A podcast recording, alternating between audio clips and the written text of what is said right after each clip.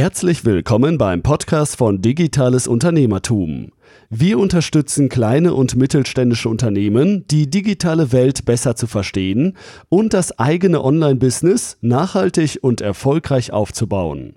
Begrüßt mit mir euren heutigen Gastgeber, Thomas Ottersbach. Auf geht's!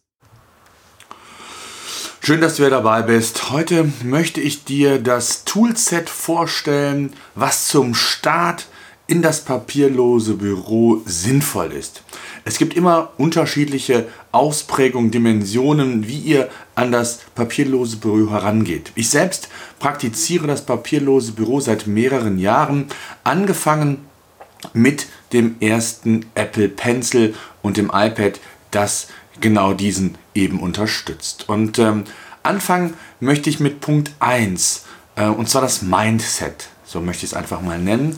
Es ist wichtig, dass ihr das wollt. Egal, ob ihr Einzelkämpfer seid, ein kleines Unternehmen, ein mittelgroßes oder großes Unternehmen.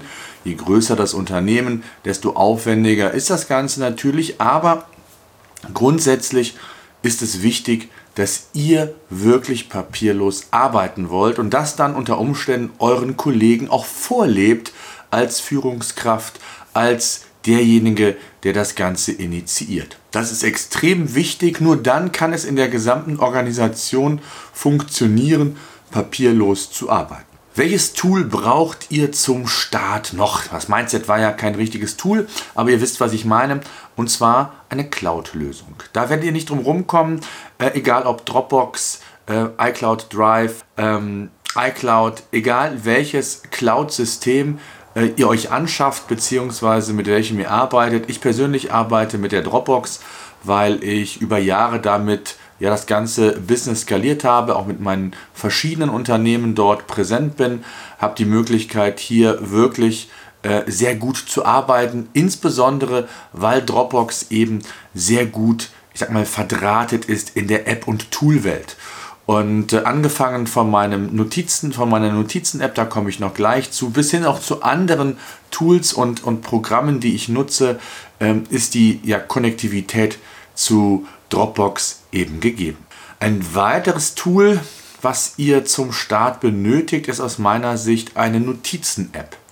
Ihr wisst selber, wenn ihr im Büro seid, egal ob jetzt ähm, bei Kundenterminen vor Ort, ob in Meetings, ähm, ob es am eigenen Schreibtisch ist, wenn ihr telefoniert oder euch Notizen macht. Ähm, ihr braucht einfach einen Notizblock, ein Papier. Manche arbeiten äh, klassisch herkömmlich mit einem ja, Block, vielleicht sogar mit eigenem Firmenbrand.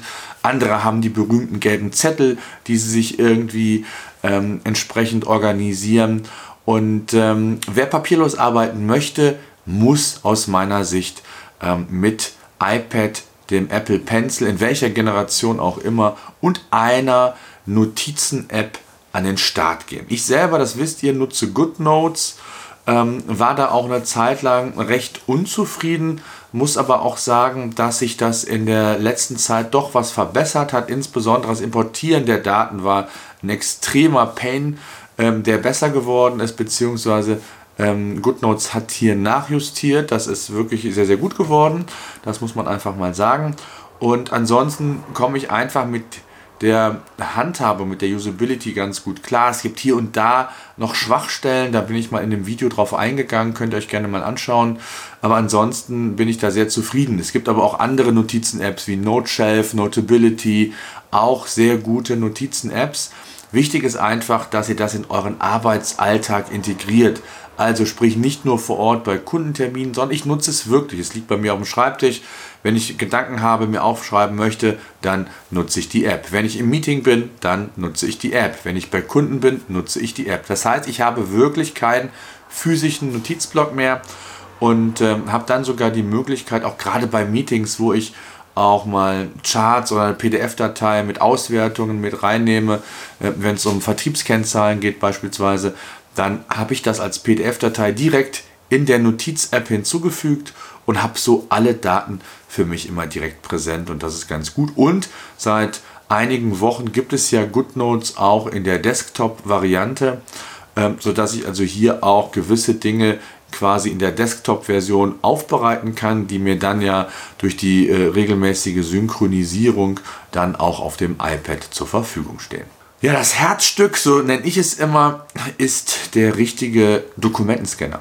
Denn wer papierlos arbeiten möchte, also seine ähm, gesamten Geschäftsprozesse digitalisieren möchte, der wird nicht drum herum kommen, auch Papier eben zu digitalisieren, papierlos zu machen, beispielsweise wenn es um die Erfassung von Dokumenten für die Buchhaltung geht aber auch jegliche anderen Dinge dann eben in der Cloud abzulegen und all die Vorteile zu nutzen, die die Cloud mir bietet, dass ich per Knopfdruck von überall aus im Grunde genommen auf meine Daten zugreifen kann.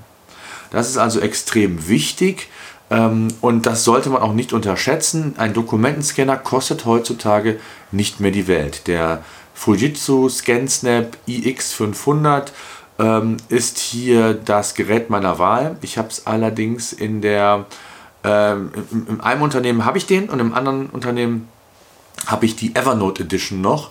Der ist schon, ich hätte bald gesagt, Asbach uralt, der tut seinen Dienst immer noch. Ich bin sehr, sehr zufrieden mit diesem Gerät und es geht schnell, zuverlässig und die Qualität ist gut.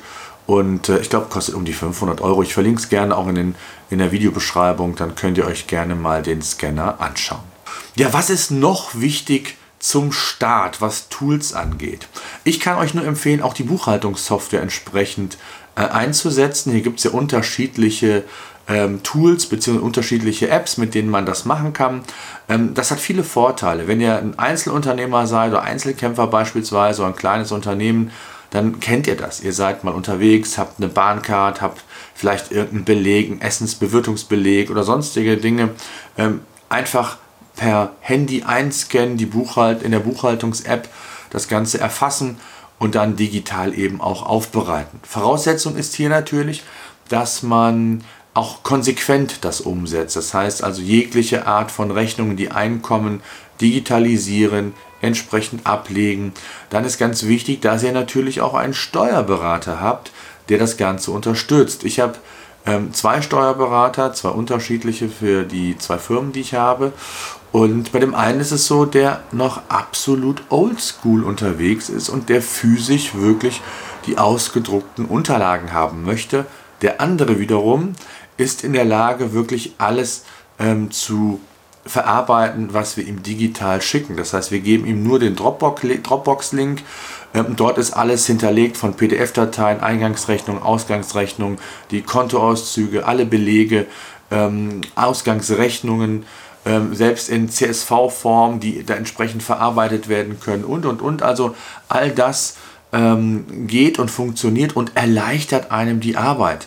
Äh, nicht nur mir als Unternehmer in der Form, dass ich das Ganze auch zentral alles habe, es sehr schnell verarbeitet ist, sondern auch eben, wenn der Steuerberater es richtig macht, ist es eine extreme Zeitersparnis für den Steuerberater. Er muss nicht jede einzelne Rechnung kontieren quasi, sondern hat dann eine Liste, eine CSV-Liste, ähm, die er entsprechend verarbeiten kann und somit dann auch die Buchungen vornehmen kann. Also äh, eine ganz hilfreiche Geschichte, nicht unbedingt dass die App oder die App, die man zum Start braucht, das geht auch anders. Es hängt immer von der Dimension und von der, ähm, von der Tiefe ab, die ihr, äh, mit der ihr, mit, den, mit der ihr letztendlich das papierlose Büro auch umsetzen wollt.